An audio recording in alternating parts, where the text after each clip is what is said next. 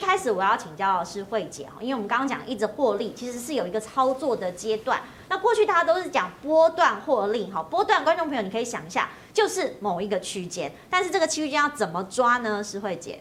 呃，我可以今天就是来教大家这个很重要的小撇步，虽然是小撇步，但是我每一次都是如何如此抓波段，所以大家可能要听清楚。那其实这个小撇步你可以看，第一个是总金哦，那总金的话，这个就是在决定说这时候你到底要不要把钱放到股市。那刚才有跟大家讲过说，哎，可能美金很大量的会到台股，那台币一直在升值，这个每一次这样股市都是大涨，这个是。呃，我我觉得十次有九次是对的。那再就是看油价哈，其实油价在涨的这个期间呢，呃，股市也会涨。那美元指数是越低越好，比如说前一阵子美元指数到八十九，那最近美元指数九十四要往九十五的时候就危险，因为美元指数在涨的时候表示什么？美金也在涨，那美金在涨的时候呢，大家就会把钱放在银行，就会升息了。所以美元指数现在从八十九到九十四、九十五，如果可以再降到九十三、九十二的话，其实这时候股市就会涨起来了。那油价呢？因为最近是在通膨阶段，大家都会很紧张。可是，在通膨的时候，大家强调说，哎，银行升息，那股市要跌。但是大家想哦，为什么银行升息？因为呢，最近一直通膨。那为了要抑制通膨，其实银行升息其实对股市反而是好的。这一阵子股市上下震动，是以时间换成动能，我觉得在明年年初的时候应该会越来越好。那再来就是，我觉得我会再讲缺货题材分析。让我去年五月哈，因为我去其实是先前买石油，如果大家有看我说，我石油踩一交二十五万变一万美金。那在二十五万变一万美金还好，我又把资金哈，我手上的钱的钱呢，又放到那个石油里面，又让我再涨回来。我又投资 AMD、超伟啊，然后 Microsoft 跟 Apple。那在投资美股的这一段时间呢，我也悟出来说。那时候因为疫情的关系，所以台湾很多电子题材是缺货题材，所以我那时候缺货题材，我就专门买下，呃，只要说缺货的，比如联发科啦、环球金，因为缺货题材就涨价嘛。那在这一年呢，我都只买缺货涨价题材，只要是我可能听新闻，比如说我可以听云端好生活或者不同的财经新闻，只要每个新闻都说这个题材在缺货。要要涨价的时候，我就只买它。这一年的获利大概是三百趴，哇，就从去年五年到今年五月，就一年就三百趴了。嗯，所以。大家可能要常常听财经新闻是第二点，第三个的话就是技术线型。当然啊，我因为我并不是很专业的技术线型派，因为我是看总金跟基本面的。那技术线型其实我就简单的抓两条线，就是 K D 跟 M A C D。比如说我只可能 K D，我可能想，比如说我现在可能想买技嘉好了，因为显卡最近一直涨，技嘉就一直涨得很好，可能从八十一今天已经到一百一十几了，在一个多礼拜里面，那我可能会看就说，哎，我我去买它的时候，我觉得它过热，超过 K D 八十到九十，我就不要买，我等一等，等它回去。可能四十啊五十这边我再买，才不会说变成最高点的老鼠。那它在 K D 比较低的时候，我再去把它买进。我大概是用 K D 跟 M A C D，可能在绿快要翻红，它其实有一个循环。那再配合 K D，我选择就是股票买进买出点，这就是我的秘诀了。哇，这个秘诀呢，真的观众朋友要记得。那嘉恒哥，其实你也有看一些数字跟线型，对不对？你看的东西是什么？嗯，呃，我看的方式哈。呃，基本上我以台股为主了。嗯，那台股因为以前呢、啊，呃，QE 不断的 QE 嘛，从二零零八年金融海啸之后，跟二零二零武汉肺炎之后，世界全世界不断的 QE，所以在 QE 的情况之下，原则上长线会看多。嗯，哦，但是短线的话，因为有时候会修正嘛，一些消息面出来。它或许会修正个十 percent 到三十 percent 不等，但是可能一个月、两个月、三个月、四个月就过去了。所以对我来讲，就是长线要看多，嗯，那短线稍微保守一点。毕竟已经十几年都是大多头的局势了嘛。那台股的话，我怎么看哈？就是说一个上市大盘啊，它要 P E P E 本利哎本利比这个东西你，你你可以从那个呃本子上面看到哈，这个中间这条红色的部分啊。红色的部分就是指数嘛，是，然后上面有一些五倍啦、十倍、十五倍、二十倍这些东西，那你可以看到，就目前为止，这个指数还在合理的范围之内，就是十五倍到二十倍之间，所以我认为大盘指数来讲是很健康的哦。是，那大盘指数健康的话，其实大家也在看这个线图的走势哈。因为一直往上嘛，那您觉得这个健康这个时间，或是说进出场的时候，你会看怎么样这个中间点来进去？好，那这个这个东西的话，刚才是 P E 嘛，那 P B 也是同样的情况，嗯，哦，所以都落在这个我认为还健康的范围之内。好。所以其实如果是健康范围，哈，那这样跟你会举例，哈，举例就比如说，有一些线型怎么看？你是要举台积电吗？对，那等一下我会举三档，哈，就是说台积电，然后零零五零跟大盘指数，好做个比较。那我现在就用个股台积电为例来讲，那这个是这边有五条线，那中间那一条线你可以把它当成是平均线、均线，哦，那个蓝橘色的部分就是收盘价。OK，那五条线嘛，从最下面那一条绿色的线，一二三四五，到最上面那一条五条线，我称为五线谱。嗯，那五线谱是怎么画出来的？中间那一条均线嘛，就比较容易。那其他的线是用标准差画出来。哦，先去试算它的标准差。那最下面那一条绿色的线，我我称为第一条线好了。第一条线。嗯，有有看到最下面这第一条。嗯，绿色的线，这一条线。呃，它是均值减掉两倍标准差，嗯，好，然后第二条线从下面算上来，第二条线均值，呃，对，均均值减掉一倍标准差，就说第一条线，第一条线跟第五条线是正负两倍标准差，是，然后第二跟第四是正负一倍标准差，是，那标准差有它的科学依据。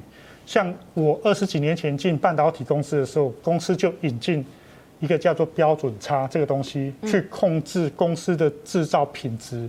这个在科技业是很基本的东西。所以我后来想说，哎，这个方法那么好，那为什么我自己不用？所以我十几年前我就自己尝试的去画这些东西。所以江哥，这是你自己想出来的方法，用一个标准差的区间把它框起来，看这个指数有没有健康，或是。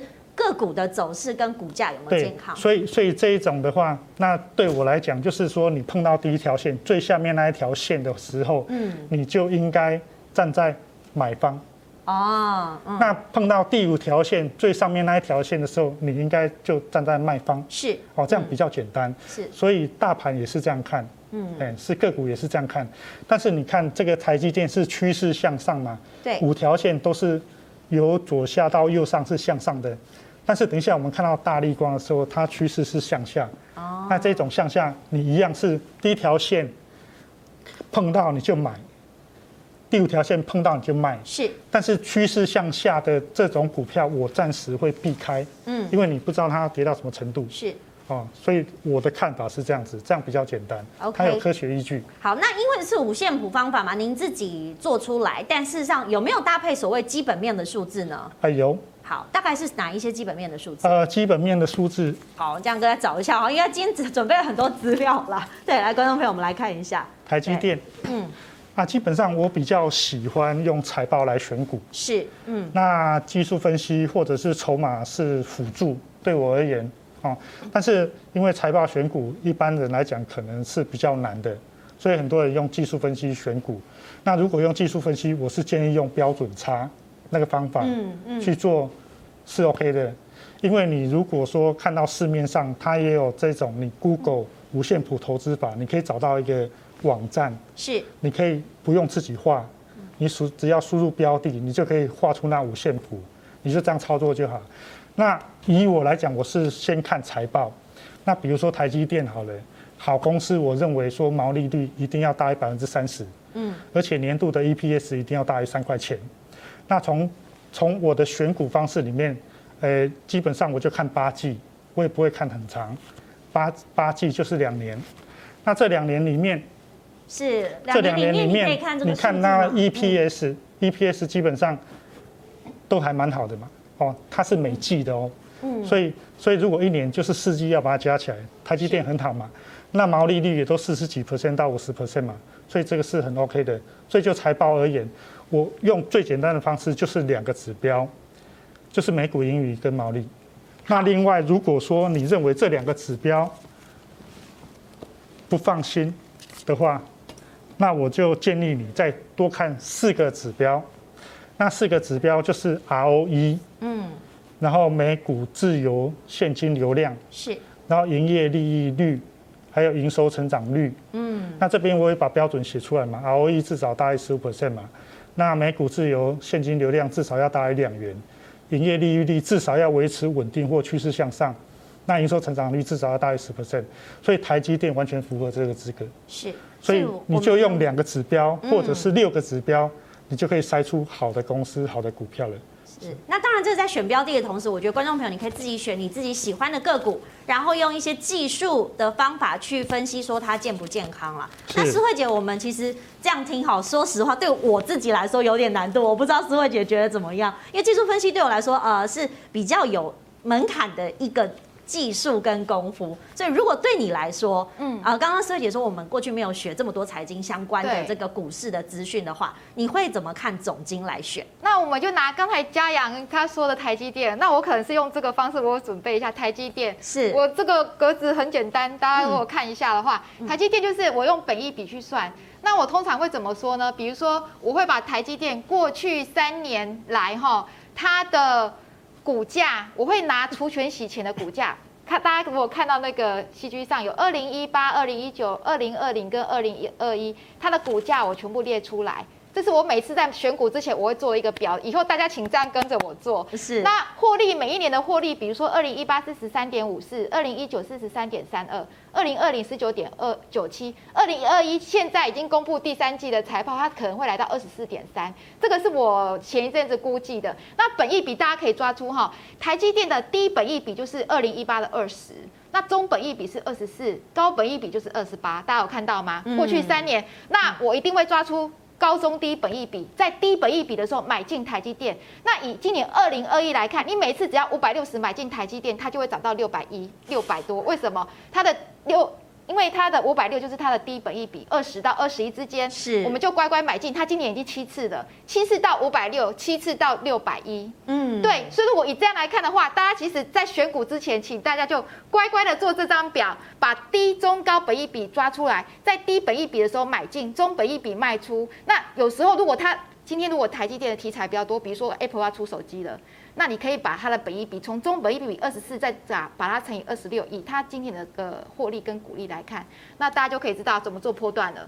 是，那我们看这个本益比，诗慧姐是不是对于本益比的数字哈，好像也有对于这个半导体跟封测做一些股价的对照，你会怎么样来做处理？嗯，因为很多人跟我说，到底什么才叫合理的本益比？是，那通常我会把上中下，就是比如说我今天买台积电。我会把台积电相关的族群，比如说像联电跟世界先进，他们也是做半导体的，然后再把它的封装测试，比如说像日月光啊这些抓出来，就可以知道说，哎，它现在的本益比每一个是多少？比如说台积电。它目前的本益比来看的话呢，大概是二十七到二十八。那世界先进跟它比较像，世界先进到二十四，你可以知道。可是你可以看一下台积电的获利是联电跟世界先进的几倍，十九点九七，好，二零二零，然后世界先进它才两块三块，你可以知道大概是六倍哦。嗯，所以你可以知道，其实呢，龙头股要买就买台积电就好，就按照我刚才的方式，低本益比其实就可以买进。那目前台积电其实五百八、五百六、五百七买进。而且最近台积电的股价来到六十六十六百块哦，不是六十块，六十块大家会太开心。台积电的股价是六百块，那六百块是代表一个历史上的意义，是什么意义呢？就是说它现在站到季线了。嗯，台那季线那台股的季线是多少呢？一万七千一百点。嗯，所以今天台股呢，如果到了一万七的话，也站上季线，它会跟着台积电电都一起站上季线的话，我觉得整个台股会越来越好。再加上一些，你可以从比特币啊这边相关去看的话，那台湾的股市将会好。所以如果只要台积电一直都在六百块以上，那我台股呢往一万七、一万八有很大的机会。